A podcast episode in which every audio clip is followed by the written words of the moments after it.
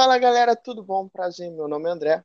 Estou de novo aqui com vocês para mais um episódio e dessa vez a gente vai ter um convidado especial, não é mesmo? Hoje a gente vai ter o Leonardo, né, amigo, e aí ele vai se apresentando com o decorrer do, da, do episódio. É, aí, fala, gente? Léo, como é que você tá? Seja bem-vindo. Valeu, cara. Eu tô, eu tô bem. Espero que todo mundo esteja ouvindo, esteja bem também, na medida do possível. É, eu sou o Léo, né? O André falou que sou Leonardo, mas Leonardo é meu alter ego. Hoje eu sou o Léo. E eu sou, eu sou professor no mesmo lugar que o André é professor, né? No pré-vestibular comunitário.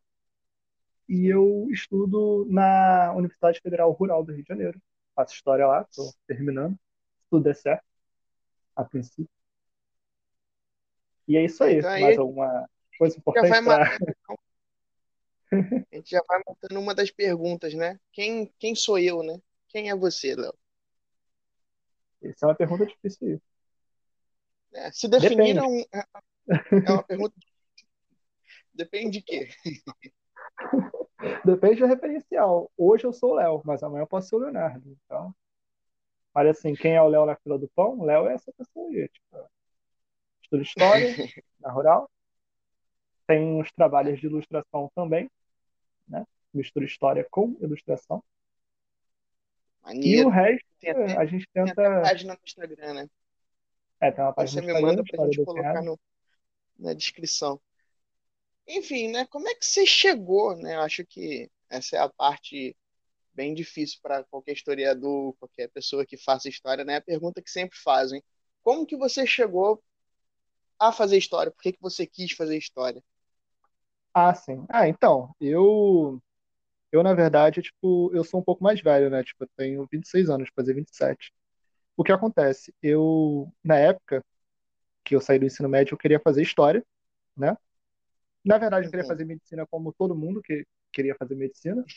Todo mundo sai da faculdade e fala assim, não, vou ser médico, advogado ou arquiteto. Aí eu, por exemplo, eu descobri que eu tinha nervoso de sangue. Sabe qual é? Tipo assim, assim, Você não, tinha repulsa de sangue. É, é uma repulsa de Ver um sangue. sangue assim, eu acho que você desmaia. Não, depende. Depende só o sangue, não. Mas assim, se o sangue tiver envolto de um- uma bala, por exemplo, ou envolto de Envolto em um uma pessoa, órgão saindo de uma pessoa, né? é, Quem aí eu acho que é um pouco complicado. Mas então eu falei assim, não, acho que não vai dar muito certo, não. Eu também não gostava de biologia. Eu só queria pelo, simplesmente porque todo mundo fala pra, tipo assim, ah, vai ser advogado, vai ser médico, vai ser alguma coisa do tipo. E eu também não, Vai eu ganhar ia ser dinheiro, né? É, exato. E eu ia ser justamente, ia não, ainda sou o primeiro da família a fazer faculdade, né? Principalmente uma faculdade federal. Aí eu fui fazer o pré-vestibular na época e eu meio que ao longo do tempo eu descobri que eu também não queria, tipo, direito. Na verdade, nunca quis direito, né? E eu comecei a gostar muito da parte de história. Eu já gostava muito de história. Eu sou uma pessoa que gosta de história desde pequeno, assim. Eu, meu jogo preferido até hoje, acho que é um, muito também disso que eu gosto de história. Age of Empires, Age of Empires 1, 2 e 3. É um jogo que eu jogo toda semana. E isso me despertou muita, é, o 2, me despertou muito interesse por história na época. Só que eu não me via sendo professor porque eu era muito tímido, ainda sou muito tímido. Para quem me conhece assim pessoalmente, parece que eu não sou tímido, mas eu sou extremamente tímido. Assim. Eu não me via como É, é professor falso justamente. tímido, né? Na frente dos outros, finge que, que não é. É, tem o, acho que foi o Tom Zé que falou uma vez que o tímido ele gosta de palco, né? Tipo assim, você dá um palco pro tímido e o tímido ele meio que se, se mostra, né? É justamente Sim, isso. eu, Eu até hoje sou muito tímido, mas quando eu tô na frente ali do para para dar aula e tal, ou falando em público, eu meio que viro uma outra pessoa. você vira uma outra persona, né? Normalmente dizem que, que pessoa muito tímida normalmente vira um excelente professor. Não sei, não sei se isso é É, uma já, verdade, já mas Se algum aluno estiver ouvindo aí, me diz se se isso é verdade. Mas é isso, aí eu Aí o que que eu fiz? Eu, eu não quis ser professor na época, mas eu, assim, na época eu meio que abandonei é, o cursinho pré-vestibular porque eu não sabia realmente o que eu queria fazer. E, e, eu, e também foi na época que lançou Skyrim, cara. Você já jogou Skyrim? Pô, pior que não. Vou. Eu tinha acabado de sair do ensino médio, é, não sabia o que fazer, é, e lançou Skyrim Jovem na época. nerd, né? Que adorar. Nerd É, emo. Saiu o Skyrim, aí tipo, eu fiquei muito. Eu faltava o cursinho assim, tipo, pra ficar jogando Skyrim e tal. Aí, por fim, eu, mesmo estudando em casa, eu consegui passar pra filosofia na UERJ. Mas você já Aí, trabalhava com, com design, né? Não, ainda não. Eu, tipo assim, eu sempre fui. Eu sempre fui esse nerdão, assim, que sempre gostou de fuçar as coisas. Eu, nessa época de design, eu, eu não trabalhava, mas eu já fuçava com essas questões de design desde 2007, assim. Mas era mais em fóruns de internet mesmo. Não era nada profissional, não. Aí o que aconteceu? Aí eu fui para filosofia na UERJ. Aí teve uma, uma das aulas, assim, e era de noite. Eu fui nascido e criado em Campo Grande. E, assim, tudo o meu era em volta de Campo Grande. E a UERJ ali na época era a época que estava fazendo a, a construção ainda daquela. Sabe aquela ponte elevada que tem que dá no, no metrô e no trem? Aquilo não tinha ainda. Então, para você ir para para você ir para Campo Grande, você tinha que pegar a rua São Francisco Xavier, ali, tipo, 10 horas da noite, eu sozinho, porque eu não conhecia ninguém, né? Tipo, sozinho, e eu acho que um, um dos únicos que ia para Campo Grande, né? Então, tipo assim, é sozinho naquela rua escura e entrar lá dentro da mangueira, né? E, e era um terror, Coisa cara, boa, hein? porque eu, eu tinha uma sensação assim que a qualquer momento eu não tinha nem medo de ser assaltado, cara. Eu tinha medo, na real, de, sei lá, de aparecer alguém e me sequestrar por engano, sabe? Era nem medo de ser assaltado, porque eu não tinha Tenho nada. medo de ser assaltado, não, mas, mas ser sequestrado tá na, tá na lista. Não, não é nem ser sequestrado, é ser sequestrado por engano, que é o pior, né? Porque quando você é sequestrado, pelo menos você fala assim, não, tem dinheiro pro resgate. O foda é que, tipo assim, eu sou de uma família que não tem uma condição financeira muito alta e se eu fosse sequestrado, eu estaria fudido. Então, assim, eu tinha um certo medo de ser sequestrado por engano. Aí meio que Uhum. eu, eu cheguei pro meu. Aí, uma dessas aulas assim, de filosofia de noite, eu já tava tipo assim, puta merda, que saco. Eu não tava gostando do que eu tava fazendo. Isso no primeiro período ainda. Aí teve uma professora que ela falou assim: ah, se a gente tá aqui, tipo, quase 10 horas da noite conversando sobre filosofia, é porque algo move a gente, né? Um desejo, uma paixão. Aí eu falei, puta merda, eu não tenho paixão nenhuma por filosofia. Aí eu meio que fiquei Eu não eu só tô existindo aqui. É, tipo assim, eu fiquei, caralho, eu, tenho paixão nenhuma por essa merda. Eu tô aqui com medo, tô com fome, tô longe de casa, vou passar frio no trem. E foi aí que eu falei assim, não, vou, vou sair de filosofia, vou fazer uma coisa que eu gosto, que é design. Né? Porque até então não sabia que design dava para ser uma profissão. Essa é a questão. Né? Tipo assim, é, eu não sabia que tinha como você ser profissional da área que, de design, sabe? Mexer com Photoshop, com essas coisas assim. Desenhar e tal. Eu não sabia que tinha como ganhar dinheiro com isso.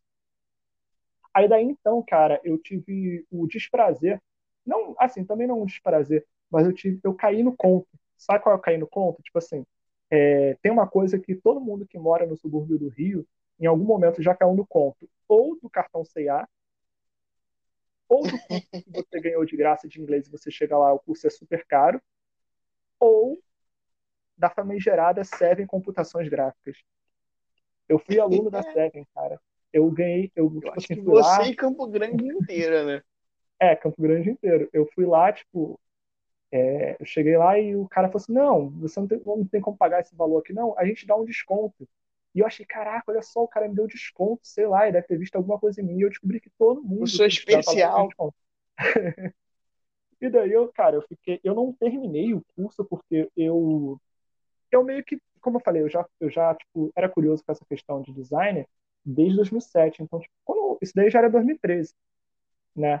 E meio que eu sabia mais do que os professores, os professores que eram eles não eram bem professores, eles eram tipo alunos que se destacavam, né? Eu não sei se hoje em dia é assim na sucessora, mas antigamente eram alunos que se destacavam e eles colocavam como professores, sacou? É tipo assim, ah, eu sei mexer muito Photoshop. Falo assim, você não quer dar aula aqui não? E daí dava. E, tipo assim, meus professores, eles não eram é, bons professores. Eu sei que teve gente que teve professores bons lá, mas eu não peguei bons professores lá, então eu meio que desanimei. E Hum. 2013 também foi o ano, né? Tipo, o ano de 2013 foi um ano que, tipo assim, que explodiu é, politicamente. Se a gente está tá hoje em dia nisso, muito vem de 2013, né? E 2013 era ali o auge que as pessoas se descobriram as suas posições políticas, né, na época. Porque teve as grandes manifestações, né, do, dos 20 centavos, do movimento do passe livre, que depois se tornou o que tornou, né, porque às vezes as pessoas acabam colocando a manifestação de 2013 como uma percussora do golpe, só que a manifestação de 2013 ela começou com um movimento de esquerda, né, que não era é, para vir o que veio depois, mas que era para aprofundar as reformas que estavam em curso, né? Tipo assim, o pessoal que estava ali na rua no início não queria tipo o que veio depois, com 2016, 2018. O pessoal queria realmente que as reformas que, que tinham no governo da Dilma fossem aprofundadas, né? Tivesse uma é, questões sociais mais fortes, assim, né? Programas sociais, né? Mais mais fortes e tudo mais. E eu tava lá, eu, eu, eu fui numa das, eu fui tipo nas manifestações de 2013, eu me descobri ali naquele momento ali uma posição política que eu tinha, né? Acho que todo mundo da minha geração assim passou por essa manifestação e foi alguma coisa assim meio despertou assim a pessoa, sabe qual é? E daí todo mundo tem essa essa descoberta. É, tipo, 2013 foi para o pessoal aí que nasceu entre 1990, que era adolescente na época, né? Entre 1990 a 90 97, por aí assim, foi um momento de descoberta política da, da, dessa galera, assim, que o pessoal saindo da adolescência ou tipo ali na adolescência e se depara com esse movimento assim que aconteceu no Brasil. E o Rio de Janeiro foi um dos lugares que foi mais intenso, assim, um dos lugares mais intensos, né? Tipo, no Rio de Janeiro teve é, manifestação que teve um milhão de pessoas na rua, né? Não é pouca coisa, ainda mais para época. E tem toda aquela Mas questão da é Copa. vestibular, né? Senão Oi? a gente vai ficar falando de tanta coisa que daqui a pouco a gente Não, vai ter três horas eu já, de. já tô pulando, já tô pulando, já tô pulando. Aí o que, que acontece?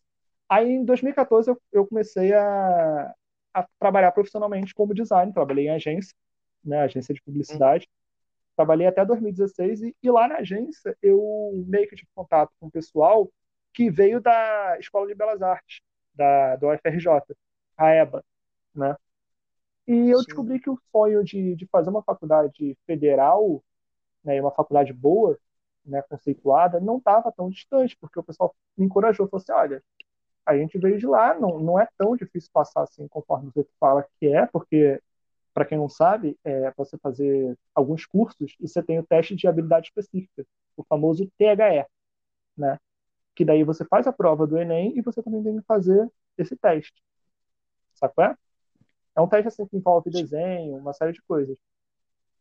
Envolve questões eu... mais técnicas, né? Se, se é, você desenho. quer fazer, sei lá, dança, você vai ter que saber dançar, né? Exato. Pelo menos o básico você tem que saber. Aí o que acontece? Aí eu comecei a estudar, tipo, isso em 2000 e... já em 2015. Eu comecei a estudar e eu não sabia que tinha esse THE. Eu fiz o Enem, não tinha ido tão ruim, mas tipo assim, eu comecei a estudar em agosto, e o Enem era novembro, sabe qual é? Então, tipo assim, eu não fui muito Sim. bem nas outras matérias, mas em humanas eu fui excelente. Porque a minha nota eu tinha como passar nessa época no THE. No THE não, no, em comunicação visual na Faculdade de Belas Artes. Só que eu não sabia que tinha que fazer o THE. Eu descobri isso depois que já tinha passado. Aí, putz, aí o que, que eu fiz? Eu voltei, passei 2016 todo estudando. Aí sim, eu peguei firme, estudando, trabalhando ao mesmo tempo no centro. Eu paguei um cursinho online e, tipo, ia estudando no trem, voltava estudando no trem, chegava em casa estudava. E eu consegui passar. É, tirar uma, passar não, tirar uma nota boa. Consegui, tipo, passar para a segunda fase da UERJ também. Só que acontece alguns eventos na minha vida que são meio bizarros. Eu já estava nesse momento é, meio que saco cheio de trabalhar em agência de publicidade, não era muito bem o que eu queria fazer. Eu sempre ainda, eu ainda trabalho com design, mas é, eu gosto de uma coisa mais autoral, sabe? Na agência você não tem muita liberdade para criar. Então o que aconteceu? Eu fui justamente me interessando por história, cada vez mais. Nessa, nessa ida de fazer cursinho e tudo mais. Aí, por fim, eu fui fazer o THE e deu tudo errado, porque eu acordei, tipo, era no domingo, e eu acordei. A famosa lei de Murphy, né? É, se uma coisa tem de dar errado, com certeza vai dar errado e nada é tão ruim que não possa piorar. Eu fui pegar o ônibus e o ônibus tipo, passou direto. Aí eu olho para minha namorada, a Brenda, aí eu falo assim: não, relaxa, o ônibus vai passar já já. Meia hora depois, passo o outro ônibus, era domingo, né? Aí quando Nossa, a gente está chegando em Campo Grande, como a gente está chegando em Campo Grande, tipo, a gente vê o trem passando. Eu olho para ela e falo: relaxa, o outro trem vai chegar rapidinho. Meia hora de novo, o trem só chegou tipo meia hora depois. Aí a gente pegou, aí quando a gente estava com Deodoro, e a prova era 9 horas da manhã, isso já era tipo 8 e meia. Quando tava em Deodoro, assim, eu falei assim, não, relaxa, de Madureira para o Fundão é rapidinho, é o BRT. A gente se perdeu lá no BRT, que a gente nunca tinha entrado, por fim, a gente conseguiu chegar no fundão exatamente 9 horas, só que a gente não chegou. Vocês desceram em Madureira e pegou o BRT em Madureira ou, nessa não, época desceu... não tinha? Tinha BRT em Madureira? Tinha, tinha já. A gente pegou em Madureira, justamente. E a gente chegou 9 horas em ponto no BRT lá do fundão. Só que não dava tempo da gente correr para fazer o THE lá. Hoje em dia eu penso Nossa. que talvez se eu corresse eu conseguiria até fazer um drama e falar que alguma coisa aconteceu e fazer. Só que eu, eu falei assim, cara, tudo deu errado até aqui eu acho que não é para ser. Sabe, sabe como você sente esse negócio? Você fala assim, ah, acho que não é para ser. Aí eu falei assim, ah, vamos voltar. Aí a gente voltou. Aí eu consegui passar para a segunda fase da UERJ, passei para lá também, para História, e passei em História para Rural, né? E hum. a Rural era a minha primeira opção, justamente porque era mais próximo de casa, e a Rural sempre foi uma coisa assim que, que eu sempre tive uma simpatia, sabe? É um lugar simpático, realmente. É, e daí simpático, tô... agrega, assim, a Zona Oeste tá em peso na Baixada. É, exatamente. Enfim, essa Aí noção eu... de que de que pobre estuda na rural, principalmente se for de Campo Grande, fazer um censo na rural vai, vai cair, brotar da árvore um campo grandense. É, isso é muito bom, porque você não se sente sozinho. Era igual o lance que eu falei da UERJ. Da UERJ eu voltava sozinho, não tinha ninguém para vir comigo. Né? Já na rural, não. Na Sim. rural, tipo, na minha turma, tipo, acho que um terço da turma é de Campo Grande, né? Sim. E a gente se conheceu no ônibus na rural. É, exatamente. Essa é a questão. Então é. Né? E eu tô lá, eu tô triste, porque todo dia eu sonho pra rural, eu tô voltando às aulas. É foda. Essa pandemia. É, realmente. Me cobre o filho da Falando em história, falando em rural, né, já que a gente entrou nessa vibe, né, o que, que você estuda na rural e o que te move a, a pesquisar o que você pesquisa? Eu acho que a gente pode ter uma noção de como você vê também a história. Eu acho que é interessante a gente pensar essa forma também. Ah, sim, que eu pesquiso, né, basicamente. Então, eu, eu estudo justamente é, período da ditadura militar. Né?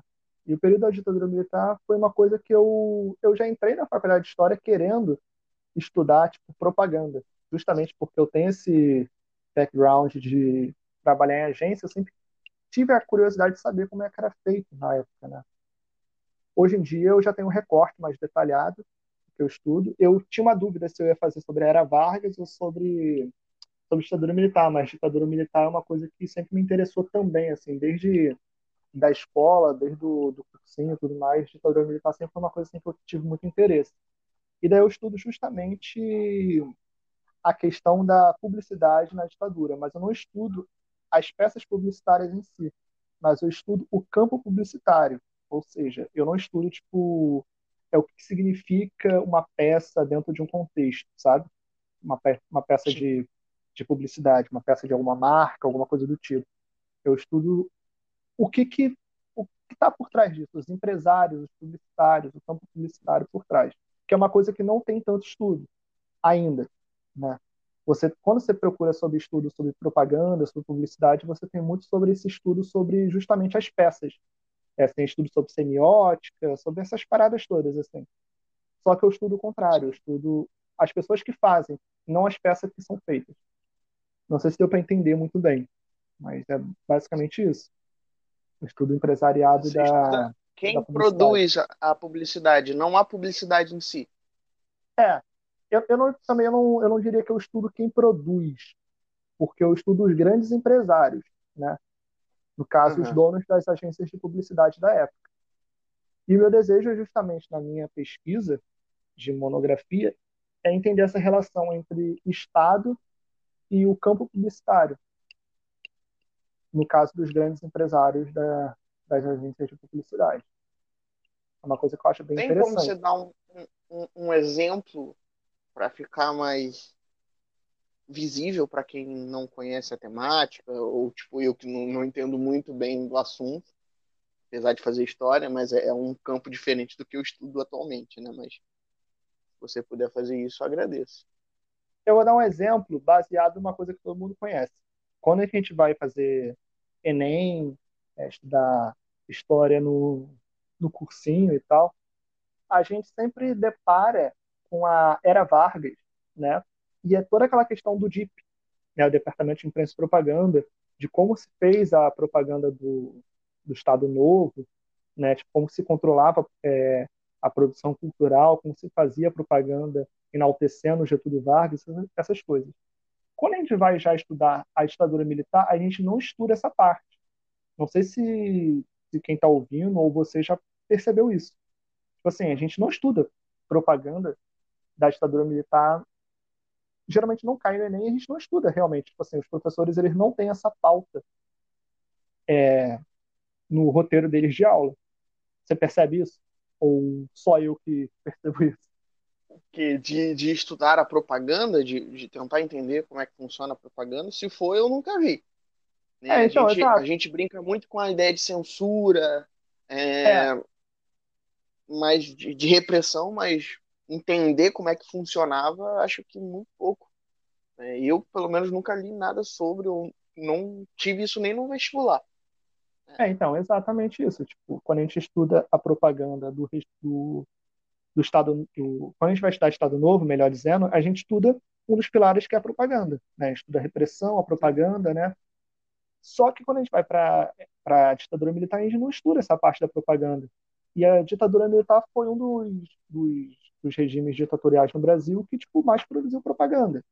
Só que diferente do, do modelo de Getúlio Vargas, que você tinha um órgão responsável por produzir uma propaganda, que era o DIP, na ditadura você não teve. Você teve um modelo diferente, mas mesmo assim você possui, é, durante o período da ditadura militar, uma propaganda, né? E essa propaganda é feita de um modelo diferente. O que se, o que se tem de estudo hoje que, que diz o modelo é o modelo ARP, que é a Assessoria de Relações Públicas da ditadura militar, que não era um DIP. Ela não, não tinha um, um poder conforme o DIP tinha. Porém, ela tinha um modelo, era um modelo muito característico de um modelo de um otimismo. Né? E, e nesse sentido, tem até um livro que é muito bom, do Carlos Pico, lá da UFRJ, que é Reinventando o Otimismo. Né? Ele trata sobre esse modelo. E esse modelo é um modelo tipo do Para Frente Brasil, acho que todo mundo aqui já, já viu, acho que viu recentemente, inclusive, a Regina Duarte, que foi secretária de, de Cultura do governo Bolsonaro, que estava cantando um jingle da época da ditadura, né? Pra frente, Brasil, salve, seleção, essa musiquinha. É, ninguém segura esse país. A, a, cultura do futebol também, né? Essa, é, essa relação ditadura e futebol é muito, muito presente também. Até na própria propaganda. Se a gente pensar a década de 70 no Brasil, é, é, a propaganda e a questão do Brasil, a seleção canarinho, né, ela, é, ela é muito importante para produzir esse apreço à ditadura também. Né? Então... Sim. E daí esse modelo é o modelo ARP, que é um modelo de otimismo, é um modelo que é diferente. Algumas pessoas confundem o modelo ARP com o modelo da OBAN. A OBAN é a Operação Bandeirantes, né, que foi a operação, é, uma operação de repressão a movimentos de esquerda armada é, aqui no Sudeste, né, principalmente São Paulo, né, do Segundo Exército, que é o modelo do Brasil Ame ou Deixo, né, que eu acho que o pessoal confunde um pouco isso. É o modelo da ARP, que é o Para Frente Brasil, e o modelo da OBAN, que é Brasil Ame ou Deixo. Só que acontece, aí como eu estava falando, por que, que eu me interesso por isso? Porque você tem, de fato, o, a ditadura militar com grandes cases de sucesso de propaganda só que o modelo que eles fazem é totalmente diferente da era Vargas. Até porque o que acontece, se você pegar ali é, o meu recorte é os anos do, de chumbo, né? Tipo, que vai de 68 a 73 ou 74, né? Quando você tem a é basicamente o período do Costa e Silva e Médici, né? Começa mais com, com Médici os anos de chumbo, justamente depois da promulgação do AI-5 é, o que acontece? Você tem nesse período, juntamente com um período de grande repressão, você tem um período do chamado milagre econômico. né? Que foi basicamente um crescimento econômico grande, né? Somente nas camadas altas, nas camadas médias, é, através de, de, um, de um processo de, de empréstimo, né? No exterior. Então foi um modelo, um modelo de desenvolvimento através de empréstimo que gerou no futuro uma grave crise econômica, principalmente nos anos 80. Né? Uma, uma hiperinflação absurda que só vai ser resolvida no, no final dos anos 2000, no início é, dos anos 2000. Tipo? Quem paga, acho que a última uma parte da dívida externa já é no governo Lula, né, que é pago Sim. a dívida externa no Brasil. Então, o que acontece? Nesse período que você tem essa dicotomia entre um milagre econômico, um otimismo, misturado com uma forte repressão, né, que vai ser o auge do, do período de repressão, de tortura, você tem a propaganda aí, no caso no, na questão do otimismo, agindo fortemente, né? É nesse momento que a gente tem a explosão da televisão, por exemplo, né? A televisão, o aumento do crédito, como a gente está no período de milagre econômico, você vai ter a expansão do crédito, né? das pessoas podendo comprar é, coisas mais caras. televisão antigamente era uma coisa muito cara, então as pessoas, era camada, camada média, começaram a comprar televisão. Né? E um dos marcos, como você mencionou aí, foi a questão do futebol. Vai ter a Copa de 70, né, que vai ser a primeira Copa é, que o brasileiro vai ver ao vivo. Né? Brasileiro vai ver ao vivo tipo, na televisão, porque antes você tinha ou no rádio ou reprise na televisão. Só que em 70 você vai ter, de fato, sendo transmitido ao vivo conforme é hoje em dia. E o que acontece? Nesse momento, né, como eu falei para vocês, não tinha um, um, um órgão, conforme tinha no Estado Novo do DIP. Mas você tinha um modelo que era incentivado, né, um, um modelo de propaganda. E a ditadura ela não fazia propaganda de forma direta, ela não tinha é, agências que faziam propaganda para o governo, por exemplo, uma propaganda estatal muito forte, porque isso pegava muito mal. Se vocês perceberem aí o, o período do milagre econômico, que é no final dos anos 60, é, início dos anos 70, tem pouco tempo que saiu do Estado Novo, assim, tipo, tem tá na memória das pessoas ainda muito forte aquele período do Estado Novo, de uma propaganda estatal, sabe? Ainda era uma coisa muito associada. É como se, assim, a diferença de, de idade, se a gente for colocar no lápis, é como se fosse os anos 90 na nossa memória de agora. Os anos 90 ainda é muito presente na nossa memória, né? O Estado Novo, naquela época, era muito presente na memória da população. Então, você ter um, um regime que não queria ser visto como uma ditadura tendo um órgão especial só para produ produzir, no caso, é, uma propaganda do Estado, pegava muito mal. Então, qual foi a solução que esses militares eles, é, eles criaram? Foi o modelo da RP. E esse modelo da RP, eu estou meio que fazendo um suspense, mó tempão falar do modelo da RP e eu não explico o modelo da RP, né? O que, que era? Era justamente criar esse modelo de propaganda otimista, né? E as empresas né, que as empresas privadas, as multinacionais, as empresas nacionais que produzissem algum tipo de mercadoria, produzissem peças publicitárias no mesmo modelo, exaltando coisas que o modelo da, do ARP, que era esse modelo de otimismo, né, de, um, de um certo patriotismo, fazia. Então você vai ver nas peças publicitárias de, de televisão, peças publicitárias de, de empresa que vende roupa, é, peça publicitária de, de várias outras, outras, outras empresas, assim, de vários outros ramos, você vai ver esse tipo de peça, sabe? Peça que eu estou dizendo uhum. aqui são tipo outdoors, são banners, são tipo é, panfleto, panfletos, são questão de propaganda em propaganda não, publicidade em revista. Né? Então você vai ter essa questão dessas empresas produzindo esse tipo de material, um material é, de certa forma otimista e ufanista dentro justamente desse modelo da RP. Deu para entender? Entendi, entendi então, o que, que acontece?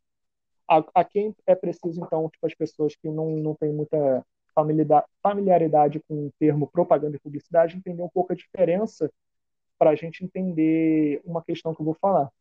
Propaganda e publicidade existe uma diferença. Por mais que você tenha as faculdades de publicidade e propaganda, né? Mas propaganda e publicidade são coisas diferentes.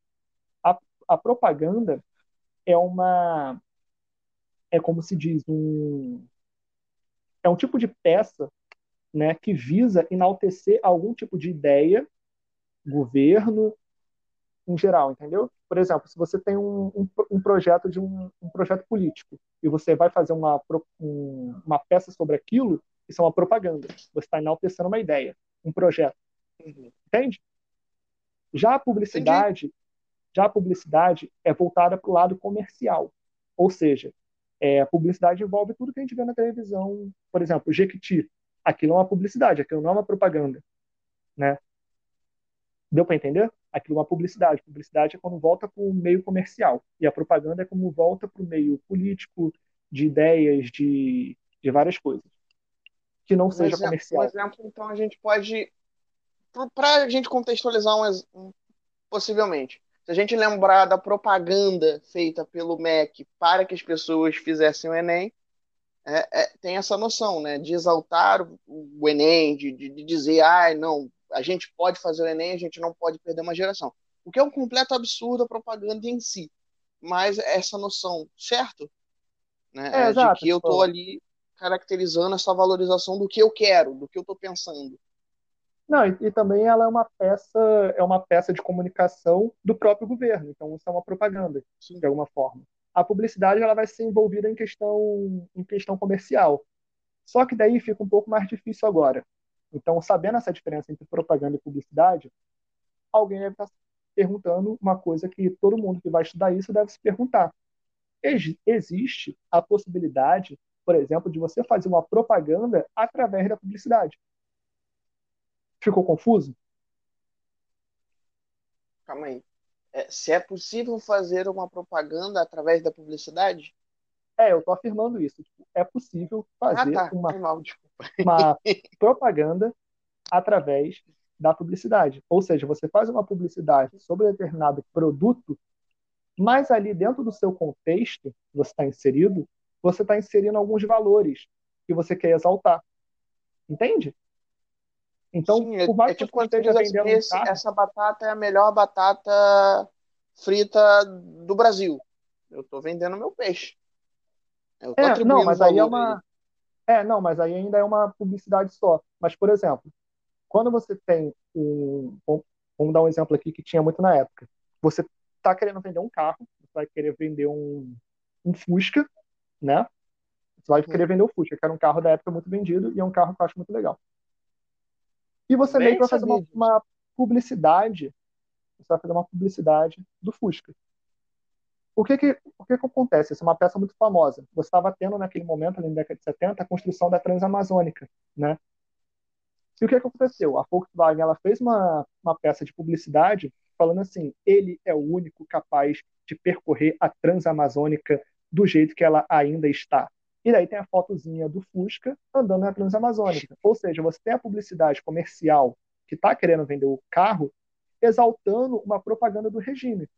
Né? A propaganda é transamazônica. Então você tem o uso da publicidade comercial para fazer propaganda.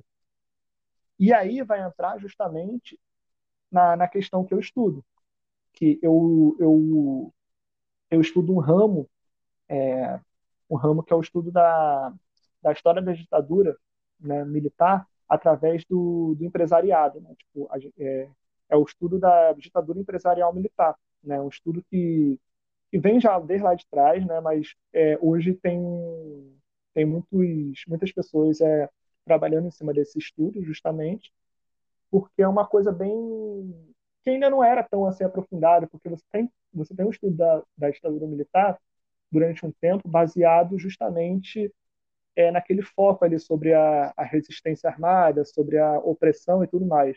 Hoje você já tem já um olhar mais ampliado, somente por empresariado. Né? E eu estudo justamente essa questão, que é um olhar através do, do empresariado do ramo publicitário.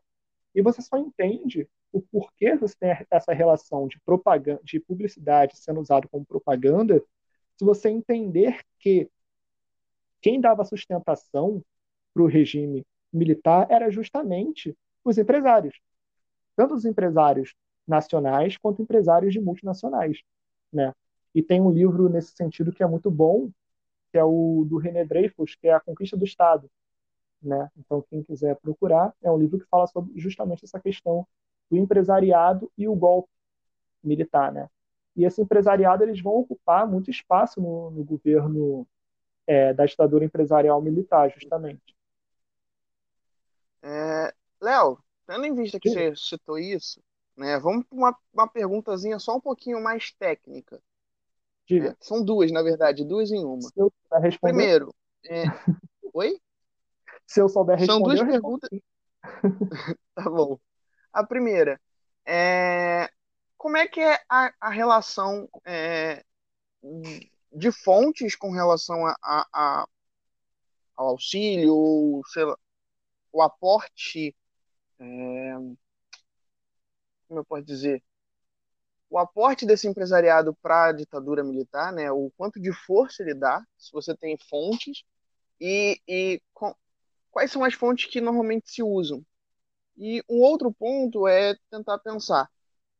A gente tem aí, né, ao longo desses últimos anos, inúmeras empresas é, denunciadas por crimes de corrupção, como a Samarco Correia, é, entre outros. Eu queria saber o seguinte: essas em, empresas surgiram durante a ditadura e se surgiram, se elas, se a gente consegue traçar um paralelo, é, se elas cresceram muito durante essa ditadura e a partir disso é, ganharam destaque que ganharam atualmente. Entendeu ah, a pergunta? Sim.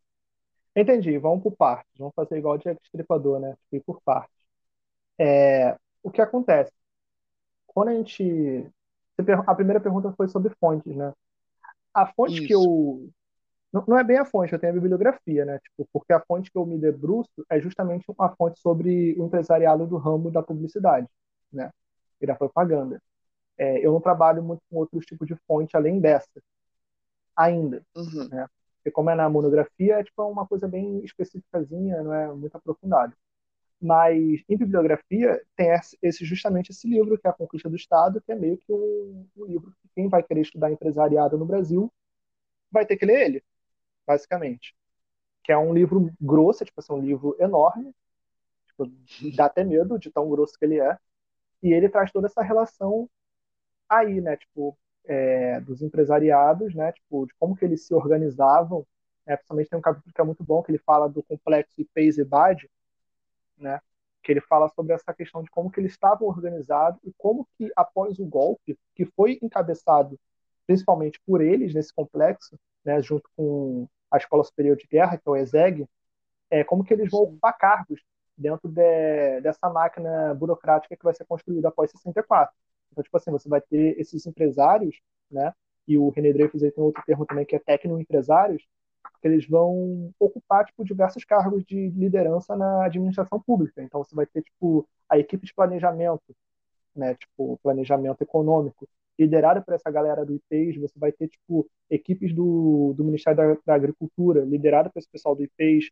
Você vai ter uma série de projetos que foram pensados no IPES anterior ao golpe de 64, né, e que vão ser aplicados durante é, o início da ditadura, né? E tem outro livro também que é muito bom para quem quer pesquisar sobre, sobre ali o período de o período do Jango, né, que é o período de desestabilização política, que é Cinema e Cinema e Golpe, salvo engano o nome, que é da Denise Assis, que ela trata justamente sobre esse período também, é anterior ao golpe 64 e como que é, o IPES, justamente esse think tank, o IPES é o Instituto de Pesquisa e Estudos Sociais, é um think tank que unia empresários e militares, principalmente, que tinha ideias tipo do que fazer, né? Tipo projetos para o Brasil e tipo projetos golpistas, justamente, né? Estavam ali tipo é unidos nesse projeto. E daí é esse livro que eu estou falando da Denise Assis, ele mostra como que você tem toda uma construção de uma campanha de difamação através do cinema. Né? Você tem vídeos, inclusive se você digitar é, se for no Google e pesquisar documentários IPs. IPs é tipo I-P-E-S, né? Documentários IPs, você vai, você tem tipo vários vídeos dessa dessa época assim. E que daí eles produziam esses vídeos, esses vídeos passavam no cinema, né? Lembrando que era uma época anterior à televisão, então as pessoas elas frequentavam cinemas assim, tipo, e era bem barato o cinema na época. As pessoas ficavam no cinema o dia todo, você tinha assim, jornais transmitidos no cinema, né, também. É, tipo, você tinha jornais, exato. E o, e o, o IPES usava esse espaço justamente para fazer a propaganda é, anti-João Goulart, nesse período. E também eles levavam é, projeções para interiores de cidades, assim, para passar em praça, em praça pública, justamente para fazer essa campanha de difamação do governo do Jango. Né? Então, esse é um outro tipo de, de livro interessante para ver esse, esse processo né, do uso do cinema. E o que, que, eu ia falar mais?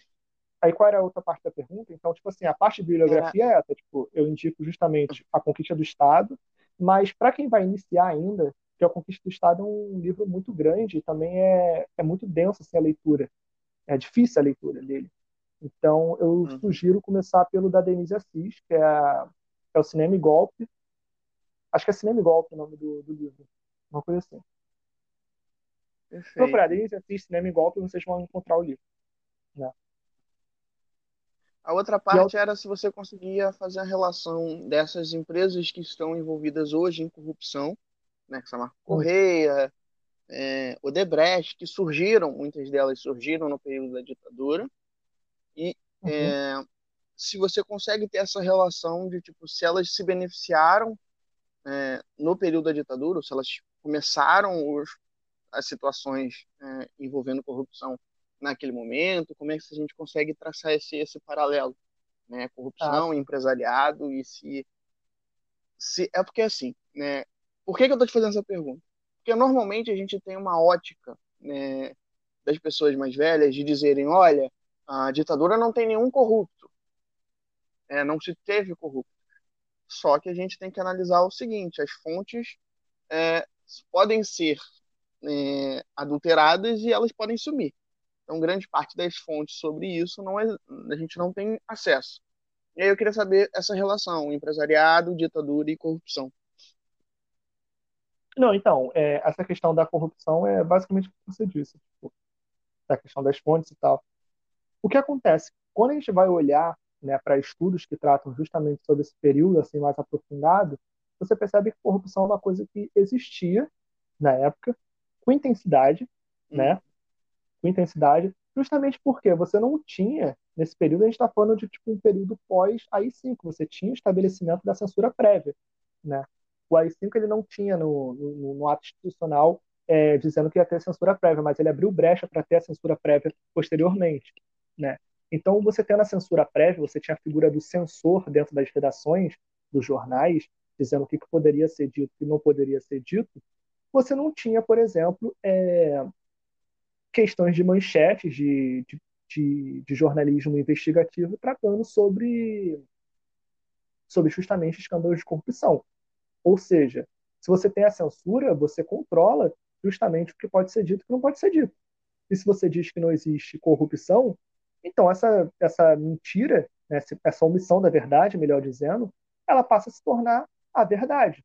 Né? E para quem viveu na época, tem essa sensação de que não ocorria corrupção, porque justamente os órgãos de imprensa eram controlados, né? você tinha censura.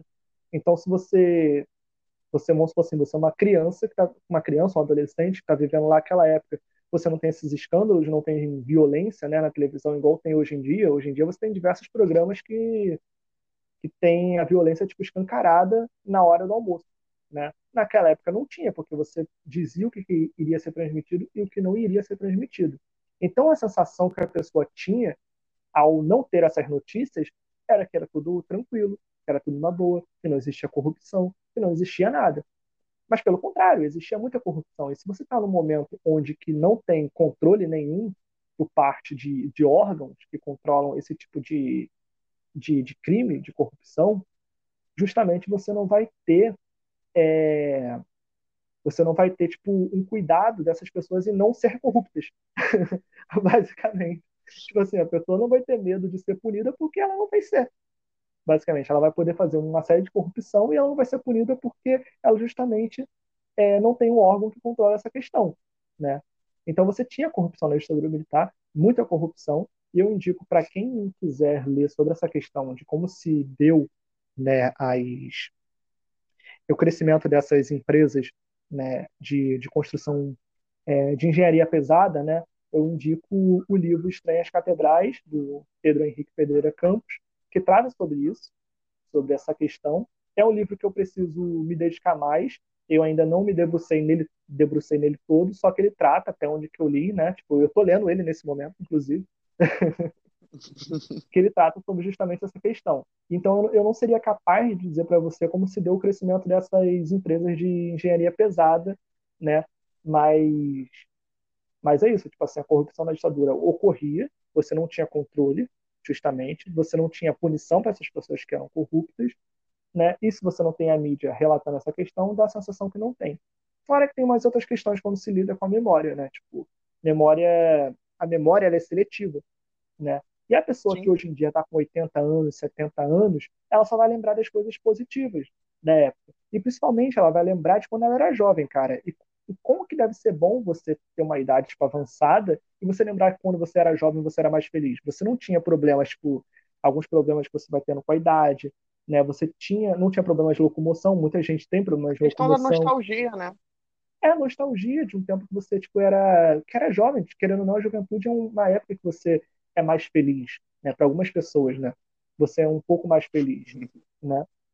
Então, assim, você tem essa associação direta, então, entre um tempo que você era mais feliz porque você era jovem e uma época que, que na verdade, quando você se coloca os fatos assim na mesa, não era bem isso que as pessoas falam, mas por essa associação entre memória, né, e nostalgia, a pessoa acaba achando, né, diretamente que aquele período que ela viveu era melhor, só que na verdade não é. Né? Então tem aquela questão, você pode ter até a sua opinião, mas você não pode ter seus próprios fatos. Né? E os fatos que mostram na ditadura é que justamente você tem corrupção, você tem tipo é, questão de favorecimento de determinadas empresas em detrimento de outras, porque teve essa questão, né? Você teve empresas brasileiras que quebraram porque elas não faziam parte desse complexo é, de empresários golpistas, né? Que no caso acho que é da, salvo engano, é de uma de uma empresa de, de uma empresa de. Ai, qual é o nome daquele negócio que tem avião? Empresa aérea. uma empresa aérea, salvo engano, acho que o nome da empresa é Panam ou Paner, uma coisa assim, que ela era de um, de um cara que ele não fazia parte desse complexo, né, do Ibad, e meio que a galera ali fez um esquema de uma mutretagem para falir o cara, e faliram o cara. Assim, então você teve alguns empresários que não, não compactuaram com, com esse grupo golpista que foram prejudicados. Da mesma forma que você também teve militares, né, que foram perseguidos, teve militares que foram mortos, né. No, no início da ditadura, inclusive, as pessoas que mais foram perseguidas e mais foram mortas é, nesse início foram justamente militares, né? As Sim, pessoas que tem, no início da ditadura do, do, do Cláudio Bezerra, né? Dele do Cláudio Bezerra, ele trata sobre a perseguição a militares no período da ditadura, né, principalmente do, dos baixos, do pessoal da, do alto oficialato, enfim. É, é interessante a gente pensar também essa relação, né? Nem todo militar apoiava a, a ditadura, né? O que a gente tende a generalizar também. Não não estou é. fazendo juízo de valor nem dizendo que X ou Y, mas que existe essa, essa parcela que não, não apoiava. Exato. E nesse sentido, tipo, você tinha dentro do, do baixo oficialato, do oficialato, você tinha militares de diversos grupos. Tinha desde os militares que é, tinham esse anseio golpista até militares nacionalistas, né, que tinham um projeto nacional totalmente diferente. E mesmo dentro dos golpistas, né, dos militares golpistas, você tinha uma ala ligada à Escola Superior de Guerra, né, que é a ESEG, e você tinha os extremistas de direita, os trupes, né, que, que divergiam, né? Por mais que fossem golpistas, eles divergiam em alguns pontos. Então você tem essa diferença. E nesse sentido da perseguição dos militares, logo do início da, da ditadura, é interessante olhar o trabalho do professor Cláudio Bezerra e também o, o documentário, para quem for iniciar, para quem está fazendo Enem e está ouvindo esse podcast, é o, o documentário dos militares que disseram não. Você acha esse documentário fácil na, no YouTube? Ele tem no YouTube de graça, salvo engano. Se, se não for de graça, ele é pirata, então eu vi lá. não eu, eu vi. Que, não fui eu que piratirei, mas tá lá. Né? Que é um documentário muito interessante que mostra justamente que no início da, da ditadura militar, os principais perseguidos ali no iníciozinho foram justamente militares. Né? Perfeito. Léo, é, a gente vai se encaminhar para o final, né? Já vai dar quase uma hora de, de conversa. Mas assim, para a gente com, começar a concluir, né, e aí de fato a gente vai concluir, acredito eu, é, eu queria te fazer uma pergunta que aí é mais pessoal e vai para o campo da, da, tipo assim, de como você vai produzir sua pesquisa. Né? Que é a seguinte: é, como você pretende levar a sua pesquisa para o público que não entende? Né? Como é que você vai tornar a sua pesquisa mais acessível? Né? Porque a gente conversando uhum. aqui, eu te entendo, você me entende e por aí vai. Né? E esse é o grande desafio do pesquisador. E, e além disso, né, o que a sua pesquisa é importante para, os para o nosso momento? O que, que ela aponta? Ah, sim. Não, então, é, nessa questão de como que eu vou levar para o público, eu ainda não sei. Sendo sincero com você, eu ainda não sei como é que eu vou transformar essa pesquisa em uma coisa que seja fácil para qualquer pessoa é, entender. Mas eu pretendo, eu tenho um projeto, como eu falei, de história e desenho, pretendo de alguma forma trazer isso em algum momento ali na página, né? nem que for uma, um recorte, né? porque não tem como colocar toda a pesquisa ali, algumas partes dão para colocar tranquilamente, então eu vou ter que fazer uma, um esquema de, de fazer um recorte bem recortado e dos pontos mais importantes para ser transmitida essa pesquisa para frente, é um, um projeto futuro, né? Isso é um, uma forma que eu vejo de, de passar esse conhecimento, essa pesquisa para frente. Né? Agora, no ponto que você falou de, do porquê que é importante essa pesquisa, então, primeiro que é, uma, é um tipo de pesquisa que não se tem. Né? Como eu falei logo no início, tipo assim, o tipo de pesquisa que tem no campo publicitário é justamente é, a maioria, não estou dizendo todas, elas são voltadas para o estudo justamente é, das peças publicitárias e da relação com o contexto, né? No meu caso, eu não estudo as peças publicitárias, né? Tipo assim, eu até agora não peguei nenhuma peça publicitária para estudar. Embora eu deva fazer isso mais para frente, mas assim, eu não peguei nenhuma peça publicitária para estu estudar assim, tipo, ela, no caso, só a peça. Eu estudo justamente o empresariado por trás, né? Porque na minha pesquisa isso é importante.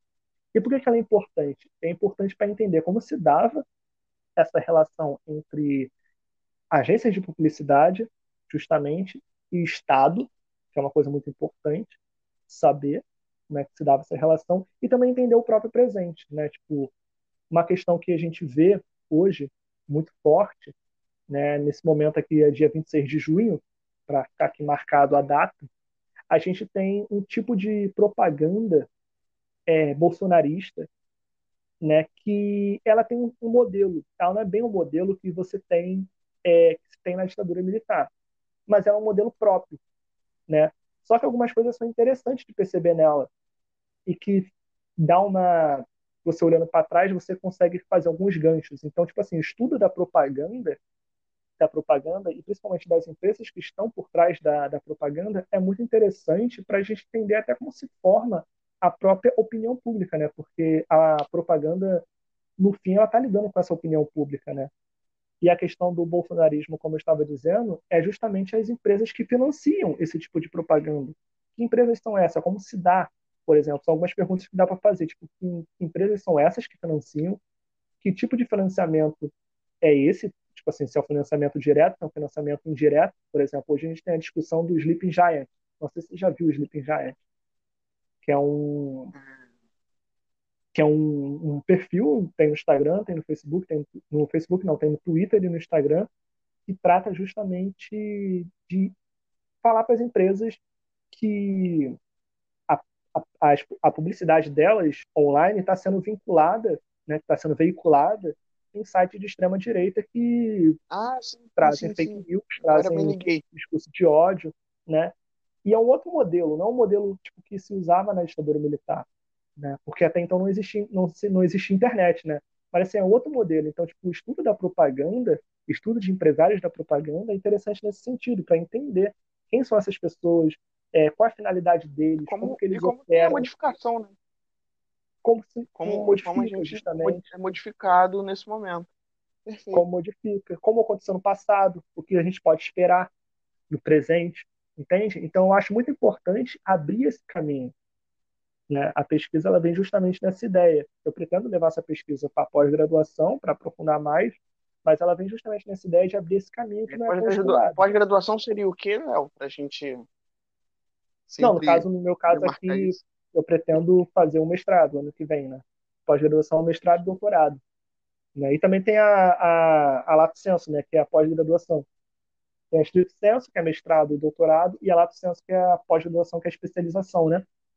Isso. No meu caso, eu pretendo fazer o mestrado, né? Gente, para vocês que não entenderam por que, que eu fiz ele falar sobre pós-graduação, é porque a gente tem histórias é, de aula que são muito engraçadas. Então, assim, qualquer dia a gente faz um podcast só para falar sobre coisas inusitadas que aconteceram em, em, sala de aula. Acho que vai ser legal. É, mas, enfim, é mais nesse sentido mesmo, de, tipo, de, de deixar muito bem claro para as pessoas. Não, Léo, para mim tá perfeito a tua colocação, acho que é importante realmente. E aí eu não vou fazer juízo de valor, tô só entrevistando hoje. É... e aí, para a gente encerrar com chave de ouro, né? Eu queria saber a tua opinião. Como é produzir história nesse momento? Né? É Durante uma pandemia, é, num governo que não valoriza nosso ofício, inclusive ele vetou a nossa profissionalização, né, a lei que, que teria para profissionalizar o ofício do historiador. Né, o arquivologista lá tem a sua profissão resguardada desde a década de 90, né, 70 para ser mais exato, perdão. É, outras profissões e a gente não é regularizado nesse sentido, né, de você ter essa, esse aporte de lei. Como é que é para você produzir história nesse momento e, enfim, para a gente poder encerrar Não, e, e até uma coisa interessante, já que você trouxe que essa questão da lei que resguarda a profissionalização, o pessoal da publicidade é, tem desde 1965, né? Tipo, é um campo que era super novo e eles conseguiram em 65 já, né? Então você vê que essa relação com o Estado lá na época era bem, bem forte. É, é difícil fazer história é, nesse momento de pandemia, no início eu estava levando tranquilo, porque a maioria das minhas fontes eu já tinha salvas aqui no, no computador, já tinha impresso, já tinha tudo. Só que chega um momento que, de tanta informação que você tem, é, uma certa dúvida do que, vai acontecer no futuro, né? Tipo, a gente é muito, muito bom para olhar para o passado e fazer relação com o presente, mas quando se trata em fazer uma projeção para o futuro, a gente sempre tem um certo receio. Acho que é uma coisa de todo mundo, né? Tipo, todo mundo tem um certo. É um olhar pessimista dúvida do futuro ele é meio pessimista, mas assim, um certo receio do que vai acontecer do, do futuro, a gente não sabe. E a gente não sabe mesmo, assim, se a gente estivesse num momento é, tranquilo politicamente no Brasil, a gente poderia estar passando por uma pandemia de uma forma tão mais fácil. Só que é aquela questão, a gente, tipo, nós dois somos professores de pré-vestibular comunitário, a gente não sabe quando que vai ser o Enem, por exemplo, não sabe então se vale a pena continuar a dar aula ou se não vale a pena, né? é aquela questão, você pode estar dando aula, a forma de dar aula é diferente, né? É, a forma de dar aula, você não vê o público, né? É uma coisa muito complicada para quem para quem tem sala de aula, para quem é professor sabe que você está sem ali o feedback do olhar do aluno, é uma coisa que, que é muito importante, você não sabe se ele está entendendo, se ele não está entendendo. Oi? A gente sente muita falta disso, né? É muito diferente. Você produzir. É. Não estou dizendo que tipo assim, EAD é o problema. Mas você pro, produzir para o ED é diferente de você produzir para uma pessoa, para pessoas. Porque você já é. sabe o que está esperando. É, e principalmente você fazer uma forma tão abrupta, né? Tipo, você tem um, um momento que você tá, tá todo mundo ali, tipo, na expectativa do que, que vai acontecer e pum, tem decretada a quarentena e não pode mais ter as coisas. Beleza.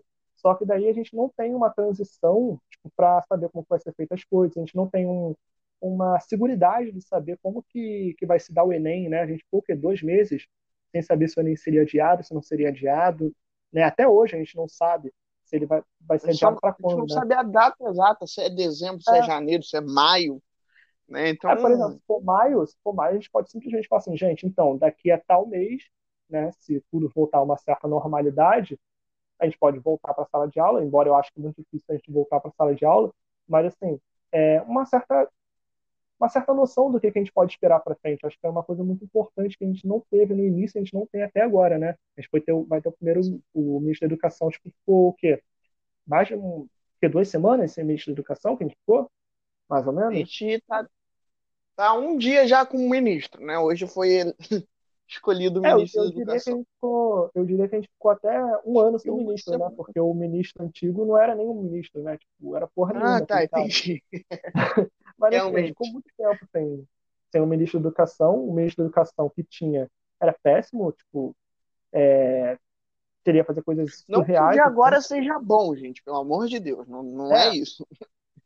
é, justamente. Eu, é aquele negócio, né? Você nunca pode esperar que as coisas podem piorar até ela piorar, né? E, na, e a lei de Murphy, né? Nada é tão ruim que não possa piorar. E, e justamente a gente não sabe quando vai ser. Se vai ser dezembro, se vai ser janeiro, se vai ser maio. Isso é horrível, essa, essa indecisão. E eu, por exemplo, eu não consegui. Eu não consigo, tipo, dar aula nesse sentido. Se me falarem assim, vai ser maio, eu já fico numa uma situação diferente. Eu falo assim, ok, então se vai ser maio do ano que vem, então tem como planejar melhor, tem como saber a data certinha. Só que agora, atualmente, eu não consigo dar aula. E eu simplesmente falo assim para os alunos, né?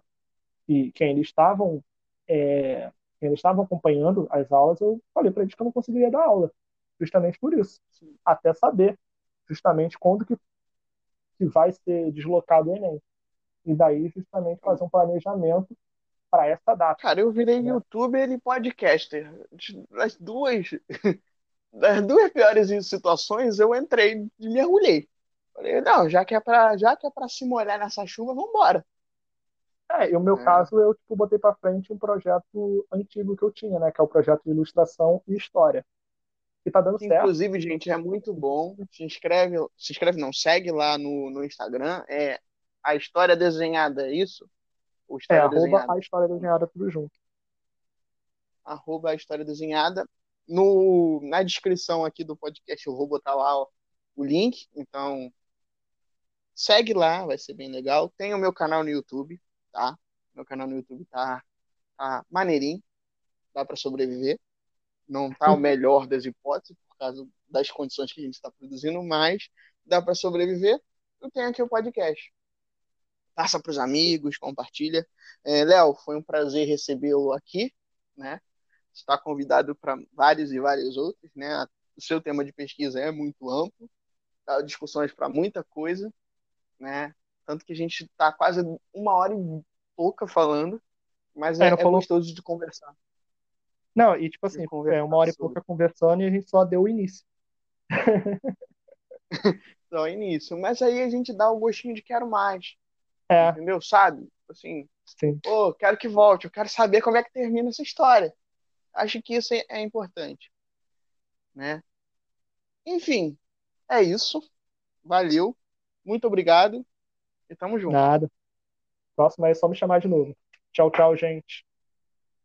Valeu, gente. Tchau, tchau. E até, pro... até o nosso próximo episódio. Tchau.